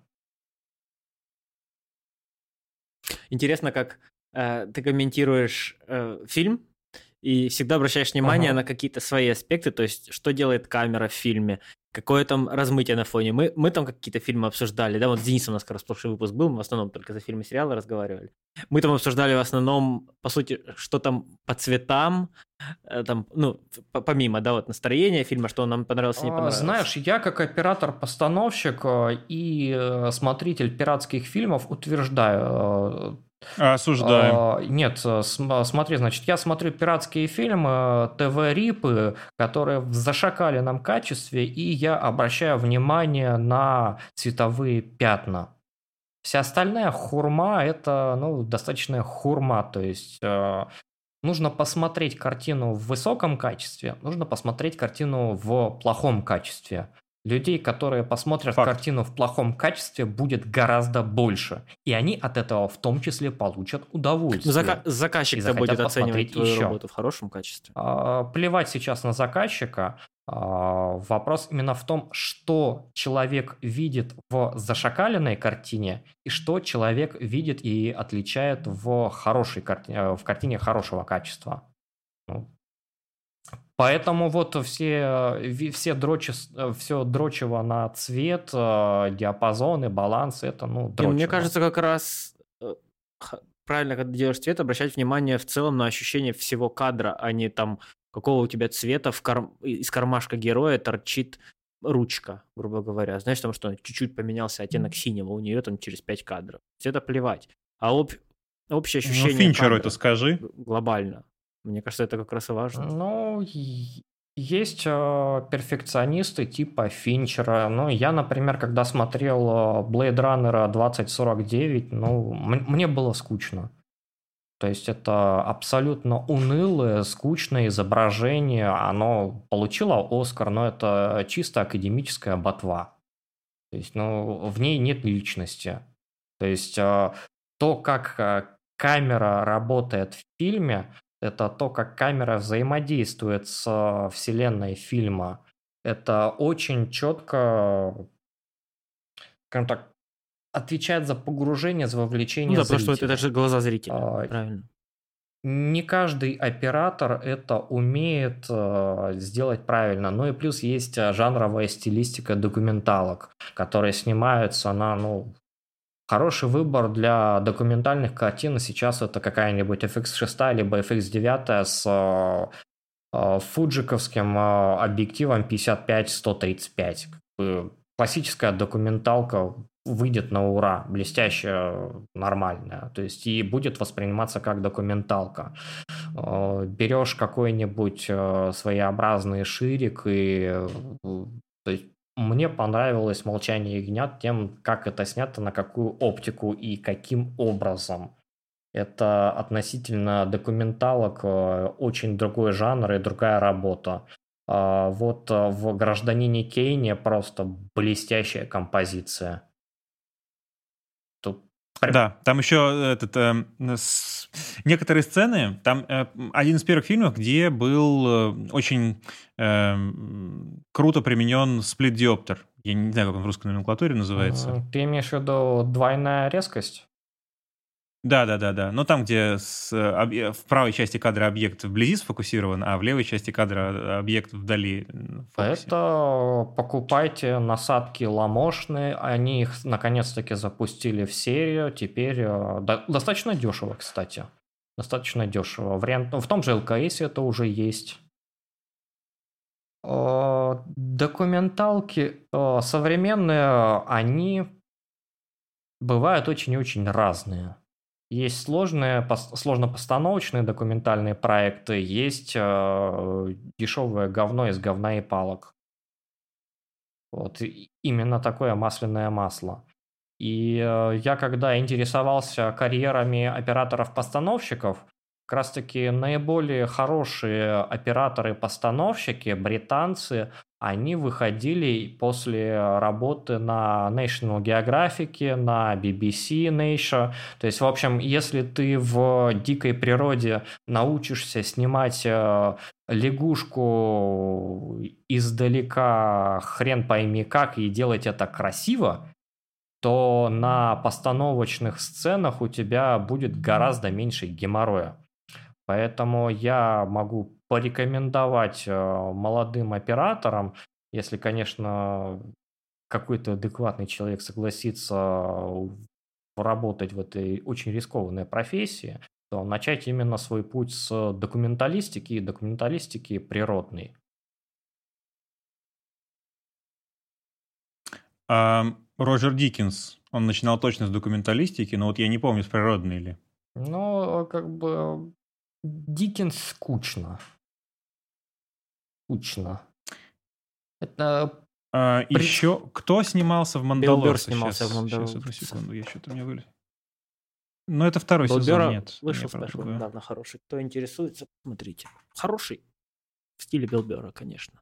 Не самый его лучший, но нормально. Вернер Герцог, вот, все, что-то у меня вообще уже возраст, видимо. Вернер Герцог, он тоже начинал с документалистики, немецкий режиссер. Твое, пос, твое послание будущим снимателям и цветокорректировщикам. Я имею в виду послание, если человек хочет этим заниматься, то ему не делать, то ему делать. Ну, что ему делать, э, что молодым колористам, что операторам, э, ну, блядь, не лезь сюда, оно тебя сожрет. Прям вот вообще не лезь сюда, оно тебя сожрет, потому что если человек, э, человеку в кайф делать изображение, то э, статистика смертности операторов-постановщиков в 4 раза выше статистики смертности каскадеров на съемочных площадках в Америке. То есть, но быть каскадером гораздо безопаснее, чем быть оператором-постановщиком. Это так, на минутку задуматься. А колористом, ну, так как колористика – это в первую очередь технологический процесс, то нужно... Расщ... А техника стоит денег, то нужно четко понимать, что ты идешь в бизнес, и уме... нужно уметь соотносить свои затраты, свою как подготовленность в материальном плане не только купить компьютер э, с нормальным референсом, но и еще потратить э, полгода, год, а лучше два на походы по э, культурным местам, то есть именно тренировать глазам и мозг, и смотреть, и видеть, и анализировать, и путешествовать по разным городам, в том числе по разным музеям, то есть побывать в Питере, походить в Питере, элементарно питерская архитектура блестящая, в Венеции, в Риме, в, в Лондоне.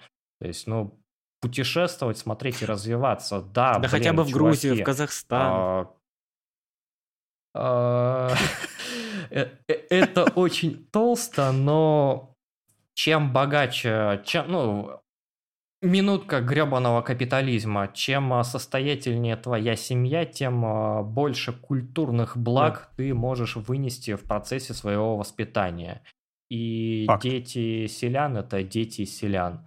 Конечно, есть у нас а, люди Ломоносовы, это хорошо, что они есть, что они вырываются и двигают, но Ломоносов без поддержки грантов, опекунов, он ну, в никуда и своего биологического отца. А, Но, а кто да, у него не батя? об этом. Петр Первый. В смысле? В смысле, ну, он по одной из теорий, он считается внебрачным сыном Петра Первого. Но я а, чё- а что это он приехал, и вдруг ему все дали? Ой, ничего себе. А, Но, Зная, как нет, у бывает, нас конечно, существуют расклады, в принципе, да, потому что Билл Гейтс это очень классный парень, у которого мама очень-очень важная тетя и папа очень-очень важный дядя.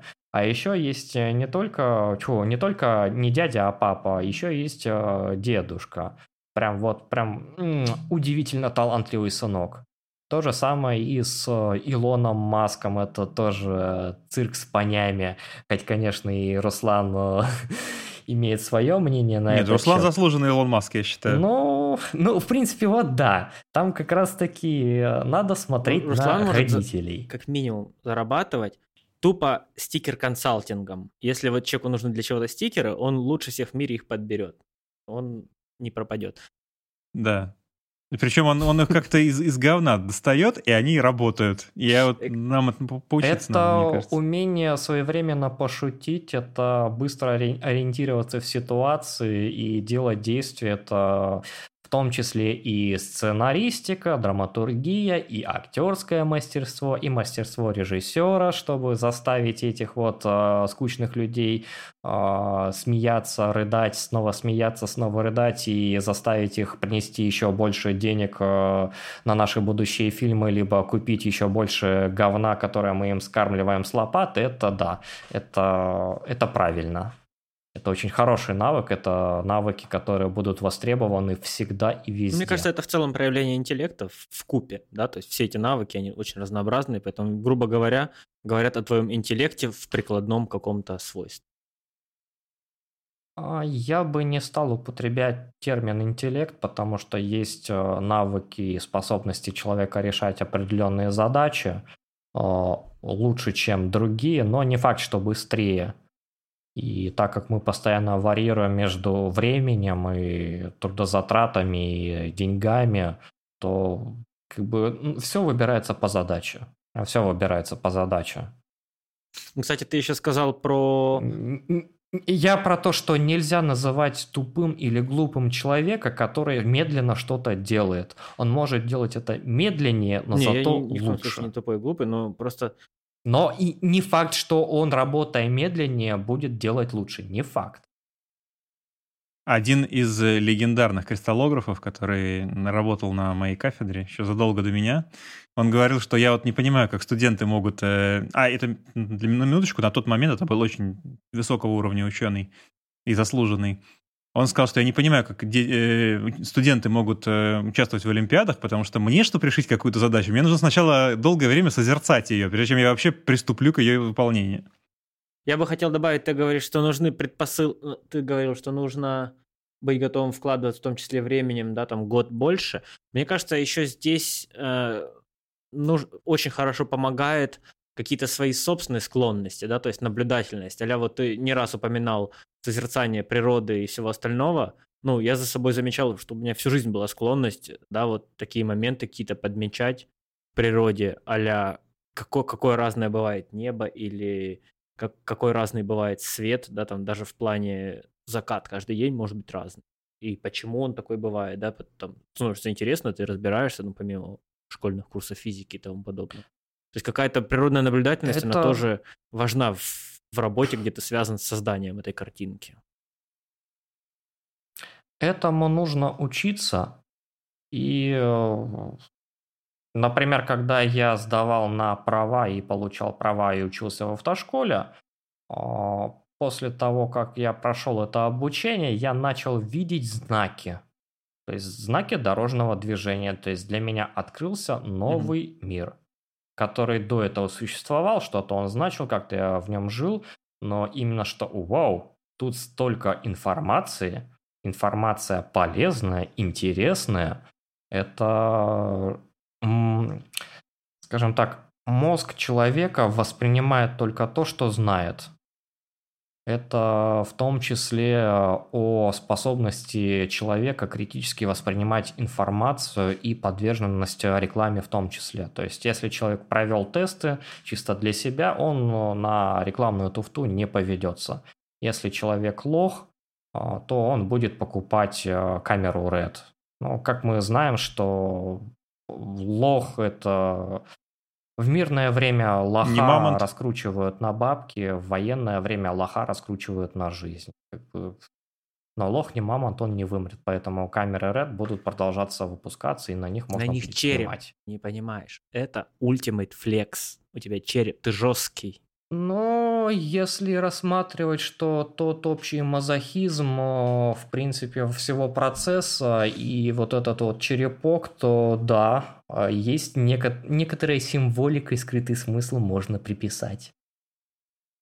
Причем мне понравилось, как они сначала обделались, назвав Red, э, камеру Red Weapon, потом оказалось, что на таможне постоянно ее стопорили, потому что на ней написано оружие, буквально.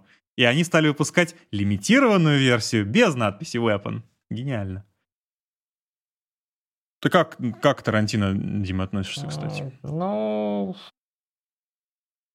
так себе. Компилятор. То есть, вот, это прям вообще точнее вот не скажешь. как раз таки, почему рекомендую почитать э, Генриха Альтшуллера, э, его произведения, это в том, что он разделяет э, разные уровни творчества. То есть первого, второго, третьего, четвертого, пятого, шестого. Лично я считаю, что работа оператора-постановщика едва ли можно назвать творческой. Это по большей части ремесло все-таки. Но если она творческая, то она реально сложная интеллектуальная работа. А, скажем так, а, ну, что сделать проще? Снять, ну, с нуля написать, э, снять, ну, в общем, с точки зрения продюсера можно выпустить полный метр, оценить объем трудозатрат, или э, исследовать какую-нибудь, э, ну, допустим, что у нас есть э, под боком? Давайте возьмем диабетиков. Э, давайте э, вылечим диабет. Что проще?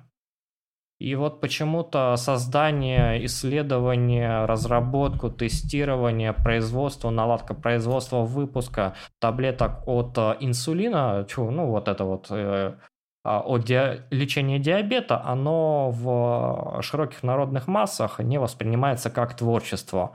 А вот э, унылая, отвратительная, пошлая, скучная, многотиражированная э, съемочка своей девочки на фоне закатика на фотоаппарат, это, блядь, я, сука, творческий парень, я, блядь, творец, не ебаться сраться. Я классный парень, креативный, блядь. Ну, с этим я не согласен. Я тоже. Например, многие люди не считают программистов творческими людьми. Я считаю, это крайне творческое. Современные программисты это кодинг манги.